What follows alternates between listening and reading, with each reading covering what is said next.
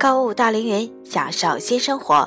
大家好，欢迎收听 FM 六八五八幺三凌云之声广播，我是大家的老朋友甜甜。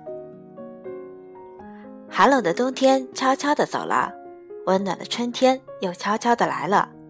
春天，小草绿了，花开了，柳树绿了，世界万物都重新开始活动了。春天呢，不但万物复苏，而且春天也是植树造林的好时节。凌云在此呼吁大家爱护树木，保护环境。明天就是植树节了，在此希望咱们大家有空没空都要找一个地方栽上几棵树，为的就是净化我们的空气，保护好我们共同的家园，减轻大气对我们的危害。植树节来临之际。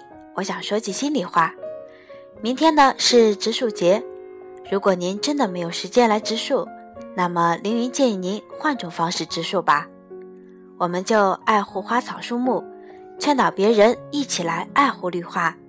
那么今天就让我们从这样的小事做起吧。好了，今天的凌云之声就为大家播放到这里，再见吧。